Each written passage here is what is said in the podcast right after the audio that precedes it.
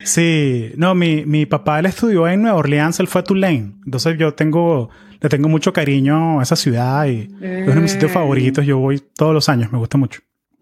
Ya, no, con razón conoces tanto porque me decías, mira, estás en tal sitio, métete hacia tal lugar y pide tal cosa. Y lo hacía y yo, ¡ah! Hugo conoce esa cuestión. Sí, yo era como que tu Siri, como que Siri me provoca. Sí, sí, sí, sí. Exactamente. Qué bueno, vale, qué bueno. ¿Y cómo, cómo está la- tu energía ahora, ya después de, de un mes fuera de tu casa? Mira, todavía no lo he recuperado porque además este fin de semana me fui a otro viaje. Fui para Santa Bárbara este fin de semana que teníamos una boda allá. Y bueno, el, el tema de los viajes es, es lo que más me gusta hacer en la vida, yo creo, pero al mismo tiempo es un gasto de energía fuerte, creo que se romantiza mucho, creo que no se toma en Ujú. consideración todo lo demás, ¿no? Entonces llegué de ese viaje que duró un mes, pasé una semana aquí y ya me volví a ir, voy a pasar aquí tres semanas y me vuelvo a ir, vuelvo, paso dos semanas o tres semanas y me vuelvo a ir y así. Para mí me gusta, ¿no? No es una vida para todo el mundo, pero a mí me gusta sino Claro. que sí, de verdad, estoy consciente de, del cansancio que eso conlleva. O sea, después de ese mes, yo sentía que yo necesitaba que me, remojaran así como en agua caliente y eh, hoy de hecho de, todo esto, después de acá tengo unos masajes para recuperar un poco. Claro. ¿Y cómo fue que, o sea, y ahorita que mm, estás trabajando ahorita en Twitter y es una cosa que, que a mí me llama la atención porque ahora que pusieron a todo el mundo remoto, o sea, ¿están remoto, están híbrido? ¿Cómo, cómo estás trabajando tú? No, yo estoy, yo voy a la oficina bien seguido. Si yo estoy aquí en Bay Area, puedes tener toda la certeza que yo voy a ir a la oficina dos, tres veces a la semana y a veces estoy semanas que, oh wow, esta semana viene todos los días porque hay un evento, porque viene fulanito, porque hay un happy hour, siempre, Claro. ¿sabes? Que son oficinas bonitas, son oficinas chéveres que sí provoca ir, ¿sabes? Porque además, como las decoran, tienen comida, desayuno, almuerzos, así provoca ir. Exactamente, exactamente. Entonces, como que si yo estoy aquí, yo voy a hacer todo lo posible por ir a la oficina. Además que por todo eso a mí me gusta. Además me gusta la colaboración en persona con la gente cuando tengo la oportunidad de hacerlo. Entonces, pero si tengo la oportunidad de viajar, créeme que lo voy a hacer. Entonces, yendo a tu pregunta, no es que estamos 100% remoto, es, bueno, también depende, cada quien tiene una realidad distinta, pero hablando de los que estamos aquí en el Bay nosotros tenemos la posibilidad de ir a la oficina cuando queramos, pero si no queremos ir a la oficina nunca, sino que queremos estar en la casa, nos quedamos en la casa y ya. O sea, nadie está esperando que tú estés en la oficina en un día determinado, ni nadie te va a decir nada porque te quedes en tu casa. Que eso mismo tampoco significa que en teoría te puedas ir para donde quieras, cuanto tiempo quieras, tiene sus limitaciones. Y yo, yo que me gusta viajar tanto y, y es parte de mi estilo de vida, trato de jugar un poco con eso para que pueda funcionar todo y que una cosa no se vea perturbada por la otra. Ok. Y buenísimo. A Vamos, vamos a explorar eso, vamos a explorar eso Sí. bi- bien a fondo. Vamos a porque- explorarlo. Bueno, buenísimo. Oye, Laura, bienvenida a Conexiones. Gracias por hacer el tiempo. Vamos a sacar el chisme de una vez. ¿Cómo fue que llegó a Escuela de Nada a hacer un show privado en Twitter? O sea, échame ese cuento, pa. Bueno, nosotros tenemos el BRG, eh, Alas, y dentro de Alas tenemos una persona venezolana que, bueno, estamos en el, en el mes de la hispanidad y Alas quería hacer un evento en persona que también se pudiera hacer. O sea, como que querían traer a alguien para la oficina. Entonces, en el grupo de los venezolanos preguntaron por ideas y yo solté varias ideas, varias sugerencias y una de las sugerencias que yo eh, di fue Escuela de Nada. Y bueno, les gustó la idea y fue como, ay, ahora cómo llegamos a esta gente. Y bueno, Leo y yo somos amigos y yo lo que hice fue poner en contacto a, a Alas con Leo y después ellos se encargaron de todo lo demás.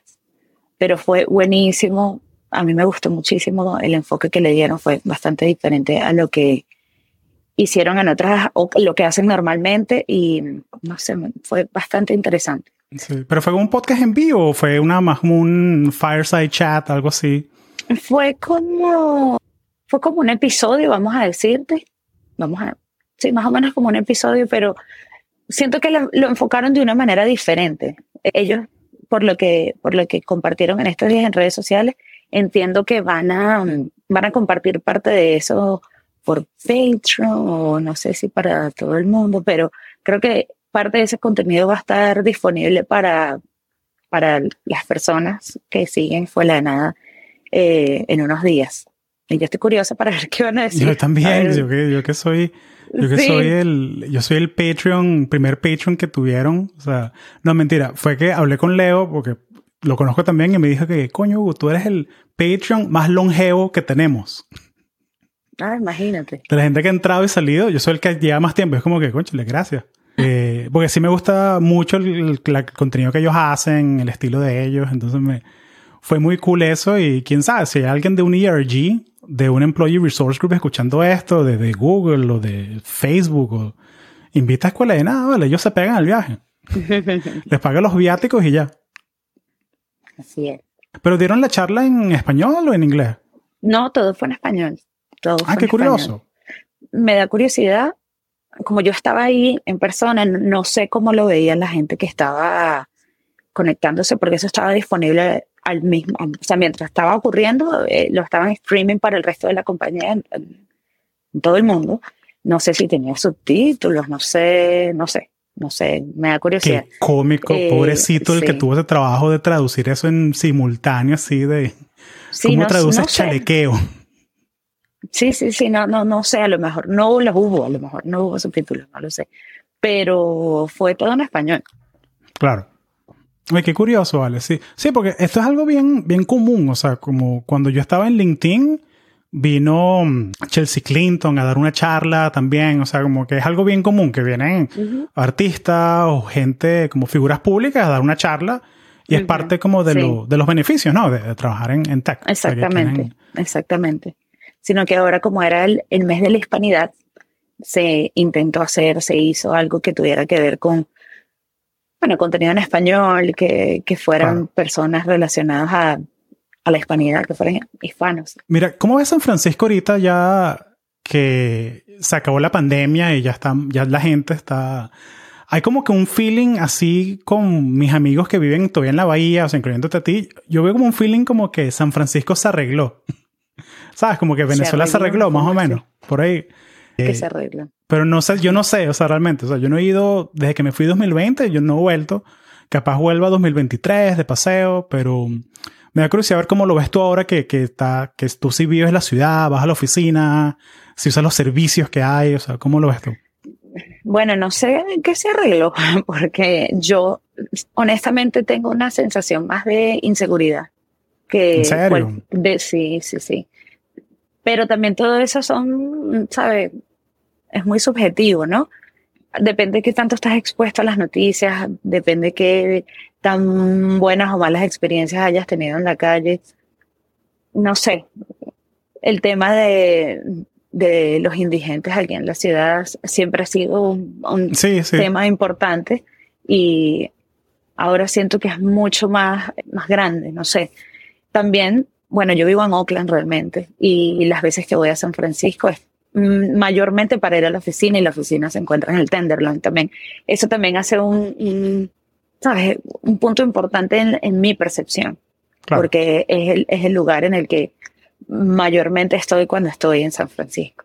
Pero también, así como te digo eso, te digo que yo soy una eterna enamorada de San Francisco y del Bay Area, entonces como que, ay, sí, está inseguro, pero bueno, esperemos que, que no sé, que, que hagan algo. Pero sí, es, yo diría que también esta es una ciudad como, como las grandes ciudades que tiene una rotación bastante importante de gente, ¿no? Hay gente siempre nueva que está llegando, gente que tiene mucho tiempo aquí y se va, como fue tu caso.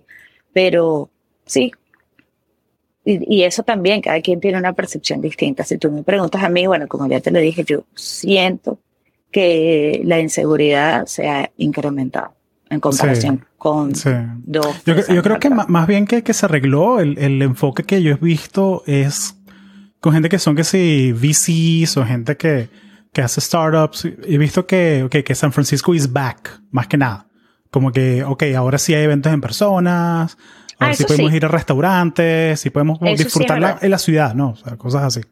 Eso sí, desde ese punto de vista, sí. De hecho, eh, compañías como, como la, la que yo trabajo, siento que se han tomado el tiempo de crear espacios para que la gente se sienta motivada a, a ir a la oficina, a interactuar unos con otros. Y eso a mí me encanta, porque por mucho que a mí también me guste tener la posibilidad de trabajar desde mi casa y poder viajar, también me gusta la posibilidad de, de poder interactuar con mis compañeros de trabajo, de poner, por ejemplo, ahorita algo que es totalmente informal y que no está totalmente relacionado con trabajo. Ahora nosotros vamos a tener un evento de Halloween en la oficina, entonces la gente que normalmente va a la oficina nos queremos que sí disfrazar y tal. Eh, eh, cosas que quizás son tontas, ¿no? Que, que No, no, pero es parte de vivir la vida, ¿no? Es parte de Sí, sentirte in- incluida y es parte de sentirte que, ok, que tenemos una comunidad, ¿no? O sea, que no es, Exactamente. no es todo sí. estar pendiente de, de inbound requests y que, que no, que.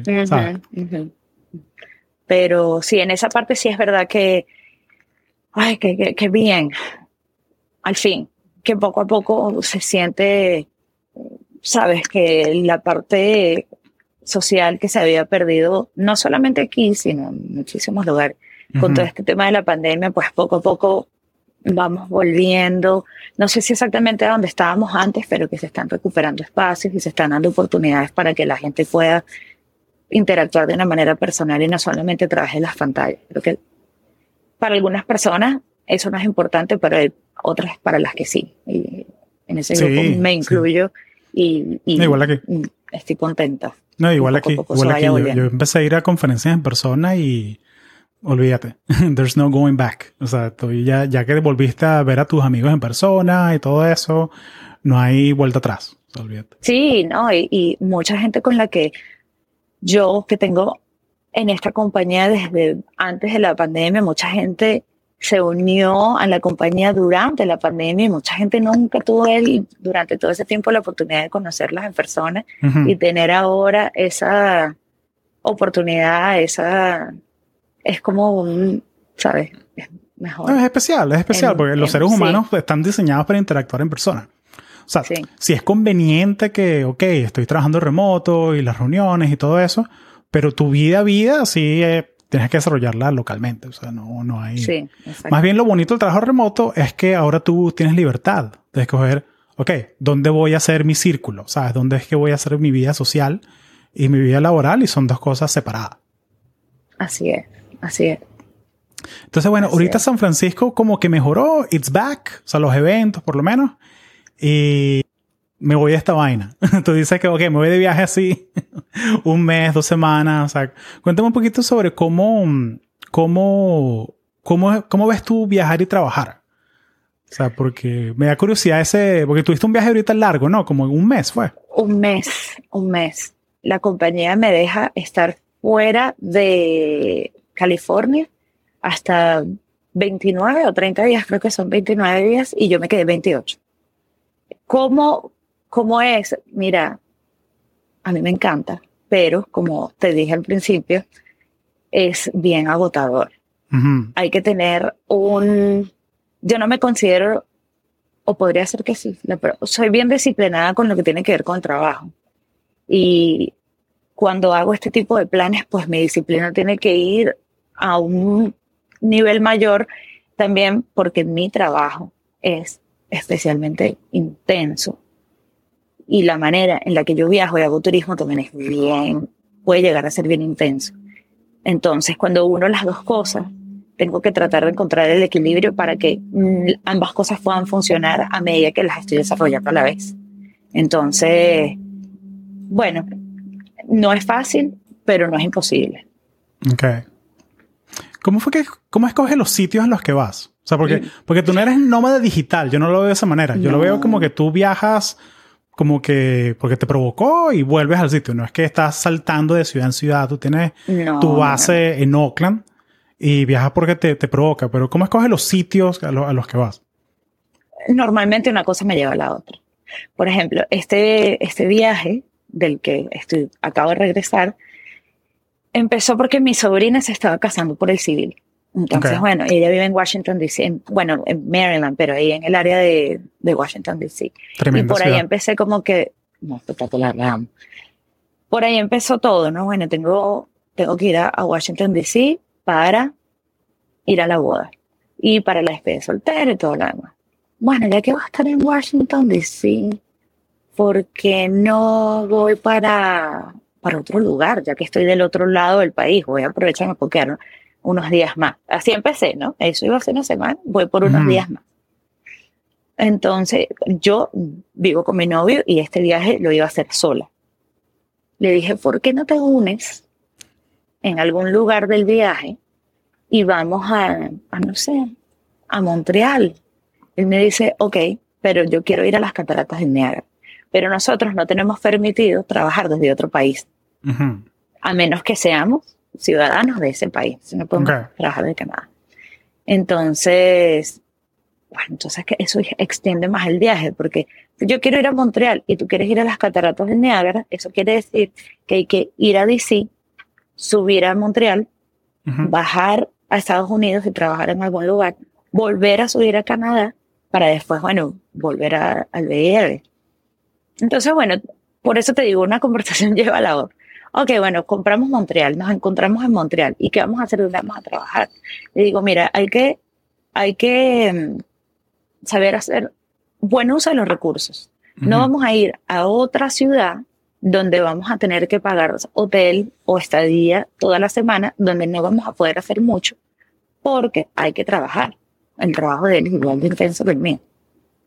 Entonces, bueno, vamos a devolvernos a DC para, y nos quedamos en casa de mi sobrina. Ok, bueno, y nada más las cataratas del Niágara. Eso, nos, nos dormimos los laureles con el tema de la catarata del Niágara y terminamos el día antes sin saber por fin qué íbamos a hacer. Como que, bueno, ahora esto se triplicó el, ¿sabes? El precio que inicialmente habíamos visto que hacemos, para dónde vamos. Y de hoy para mañana compramos un pasaje para New Orleans bueno, vamos a New Orleans. Yo lo que sé de New Orleans es, ¿sabes? Lo que no en las películas. Una, algo a lo mejor un poco cliché, pero no sé qué esperar. nos encantó. Ahí pasamos como cuatro días. De ahí saltamos a New York y yo estando en New York, tengo una amiga que vive en Connecticut, cerca de New Haven, y agarré un tren y me fui para allá, me quedé ahí dos días, mientras mi novio se quedó en Nueva York y después volví a Nueva York y de Nueva York para acá. Entonces todo eso, se, nada más son cuatro, cinco, no, cuatro destinos, cinco destinos, pero todo eso se extiende mucho más del tiempo que, que uno pensaría precisamente porque el trabajo está en medio. Entonces, mientras sin trabajo harías 20 cosas, bueno, con trabajo a 5. Ok. ¿Y cómo, la pregunta sí que, que, que le pregunté en el Slack del podcast, que tenemos una comunidad de, de gente en Slack, en Discord, la pregunta que varias personas hicieron es ¿por qué no pedir vacaciones y ya? ¿Sabes? Como que pedirte dos semanas y hacer el viaje bien, bien y como que no medio viajar y medio trabajar, como que pedir vacaciones y ya. Y haz como que tu, tu vacación intensa y ya. Eso, eso también es una posibilidad, pero en mi caso, este no es el único viaje del año que yo hago. Mm, los viajes que yo hago son este mes, después a lo mejor me quedo aquí en mi casa tres semanas, pero después hago otro y entonces a lo mejor no me quedo un mes, pero me quedo cuatro días. Entonces, si, si yo, si este es mi estilo de vida, no puedo tomar vacaciones cada vez que lo voy a hacer.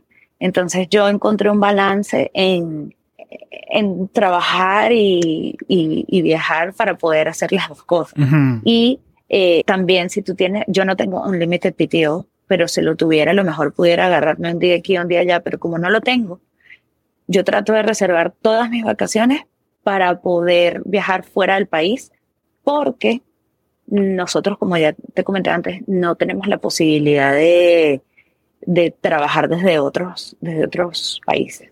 Entonces, normalmente si yo voy a ir a Venezuela, que es algo que trato de hacer con bastante regularidad, yo siempre voy a tratar de utilizar ese, esas vacaciones para ir a Venezuela o para llegar a conocer un lugar distinto que, que en el que no voy a tener la oportunidad de trabajar. Entonces es volviendo a, lo que te dices. Es estratégico, es estratégico. exactamente, es estratégico. el mejor uso de, de los recursos, que los recursos en, en, esta parte de la conversación son los días del PTO. Claro.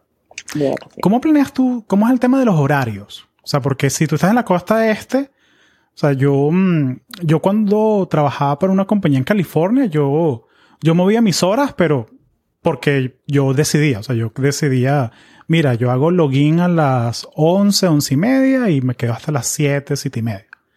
Pero ¿cómo manejas tú eso? O sea, de, tu horario de trabajo. O sea, no... Tu, tu trabajo es como que muchas reuniones, es trabajo independiente, 50-50.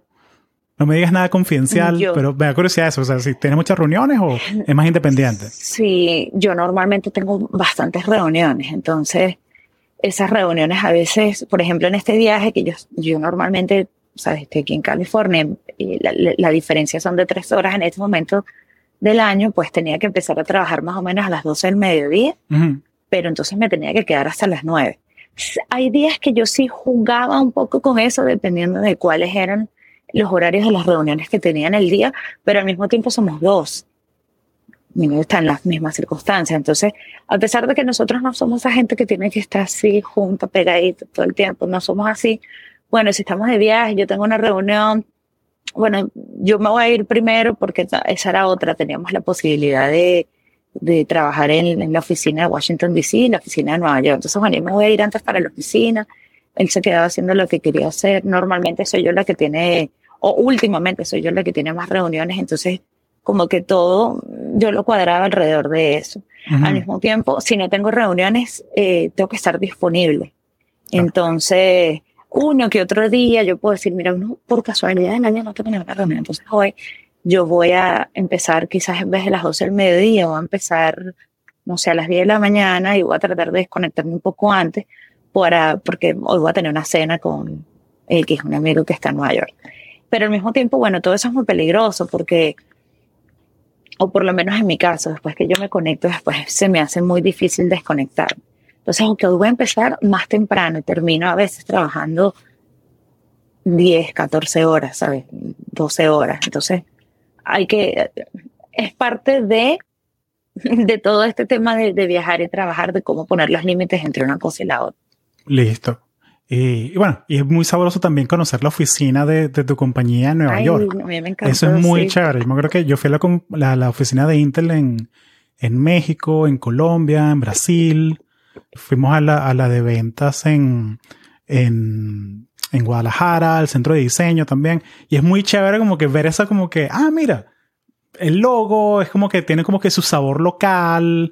Eh, por lo menos en México me acuerdo que tenían una, venían una, un, era un negocio que venían a, hacer como que la fruta picadita con tajín todas las tardes, ah, así, como que bien chévere, como que tenía sus, sus cosas locales, que los cuartos de reuniones de la oficina de México eran nombres de tequilas.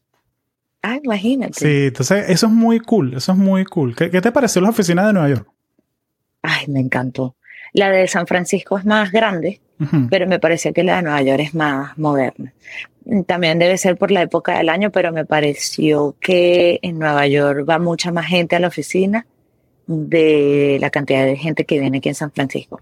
Pero al mismo tiempo, o sea, yo estaba ahí eh, durante principios de septiembre, sería que estaba ahí media, finales de septiembre, y todavía el clima estaba chévere, no sé si precisamente eso ayuda a que la gente vaya y decir, bueno, después de la oficina tengo un happy hour, no, no sé cómo será en invierno, que quizás en invierno se abre más la oportunidad para que la gente no vaya nunca a la oficina y se quede en su casa, pues está nevando, no sé, eso habría que verlo, pero me pareció que tenía así como un ambiente más vivo, más actividad, no sé. Sí, también pensándolo, a veces uno, uno piensa que, ok, en Nueva York capaz que los apartamenticos son así demasiado chiquitos, capaz. Mira, tú vas a la oficina porque, ok, ahí tengo dos monitores y mi oficina y, o mi, mi, mi stand-up desk, ¿sabes?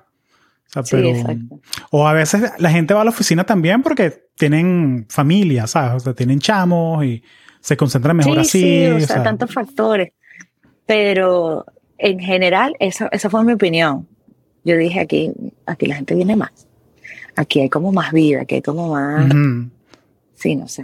Me, me, gusta mucho. Y la, la, oficina en Washington DC, pues es mucho más chiquita. Se parece más a una oficina, o sea, cualquiera que yo haya trabajado antes de trabajar en tech, donde todo el mundo se conoce, que no pasa en San Francisco, no, no, no creo que pase en Nueva York tampoco, son las oficinas tan grandes que... Claro. Oye, qué chévere, vale, qué chévere. Mira, y para, mm, si quieres ya para ir cerrando, vámonos con los consejos de viaje. Ahorita como que ya tuviste la experiencia, que ya chévere lo hice, todavía estás recargando la pila ahí, me contaste. Imagínate que, que alguien va a hacer este viaje así, un mes, trabaja en corporate. ¿Qué harías tú antes del viaje, durante el viaje y después del viaje? Como que para prepararte bien para lo que vas a hacer. O sea, cosas que te llevarías, qué cosas que te llevaste no usaste. O sea, más o menos cómo, cómo te, te prepararías ahora sabiendo lo que ya sabes. Más de, de qué me llevé y no usé, realmente me fui con un carrión para un mes. Entonces, todo lo que me llevé, todo lo usé. Yo creo que más que todo un, un consejo para el antes va más con la, algo que, que yo compartiría con, con, las personas que nos están escuchando, va más que todo con el trabajo y con la compañía en la que sea que estés, que con lo que te llevas o no te llevas.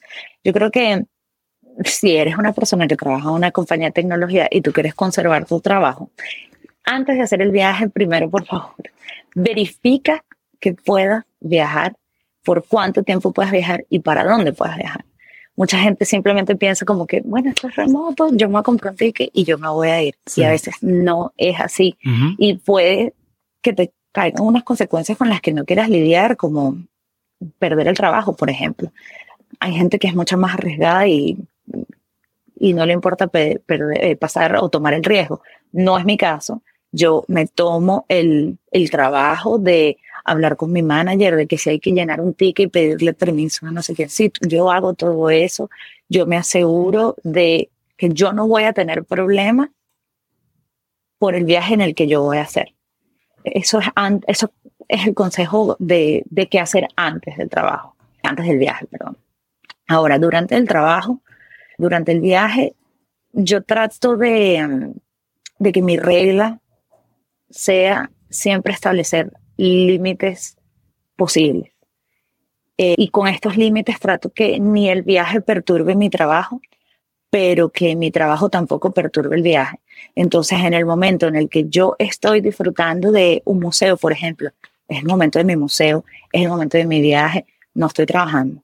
Pero en el momento en el que yo estoy trabajando, estoy trabajando. Aquí no, mira que vamos a, estoy trabajando, déjame terminar esto y, luego lo veré. Pero al mismo tiempo, cada quien, ¿sabes? Lleva su ritmo, ¿no? Yo, como te dije al, principio, mi, mi, trabajo es especialmente intenso y entonces trato de, mm, de que si yo voy a trabajar tres horas, esas tres horas valgan la pena para que lo que yo sea que vaya a hacer después, lo pueda hacer y no, bueno, que me puse en vanguardia por ahí, no hice, entonces, pero al mismo tiempo, que a lo mejor va a sonar un poco contradictorio, al mismo tiempo ir también con la idea de, de ser un poco flexible, ¿no? Porque flexible contigo mismo, porque muchas veces, muchas cosas que tienes planeadas con respecto al viaje y con respecto al trabajo, sobre todo con el viaje. Si tienes una personalidad como la mía, que mi prioridad es el viaje a pesar de que yo estoy trabajando. Muchas cosas no se van a dar como tú las planeas, muchas cosas no va a dar tiempo para ir, entonces, esa flexibilidad es algo con lo que yo viajo desde el momento uno, sobre todo si sé que voy a trabajar. Entonces, esos son como que mis dos consejos durante el viaje. Y después del viaje, descansar. Descansar, porque después de un viaje de trabajo, o sea, un viaje más trabajar, yo quedo como que si me hubiesen caído a batazos, quedo muy, muy cansada, pero al mismo tiempo eso no me, no me limita para planear el siguiente viaje. De hecho, como, como te comenté, ya llegué a ese viaje, ya me fui a otro y ya en, tres semanas más me voy a otro.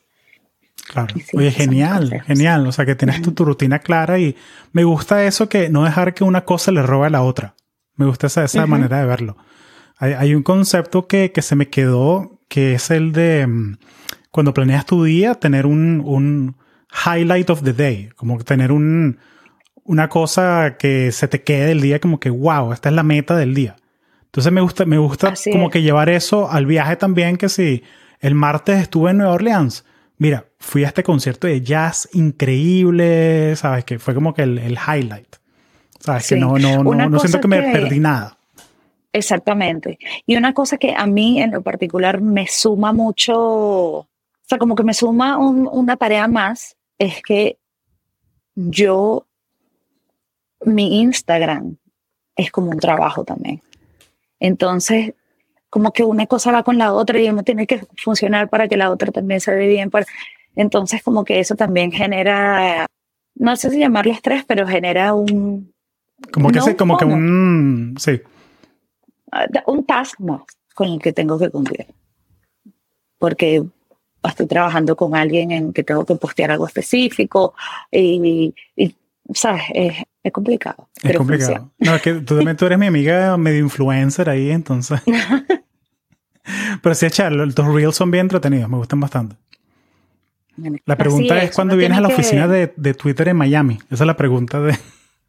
Ay, oficina en Miami. Si hay, seguramente ya estaré por allá. Bueno, No, no, no, no he ido a Miami porque, bueno, yo este año, yo siempre normalmente trato de, de ir a lugares a los que yo no he estado antes y si voy a un lugar en el que he estado antes es porque hay algo ahí que sí, una boda Que- o un- algo así como un, un evento boda. algo así. una amiga que quiero visitar, eh, pero normalmente yo trato de ir a lugares a los que yo no haya ido antes o ya fui pero mi novio no ha ido, entonces vamos para que lo conozca.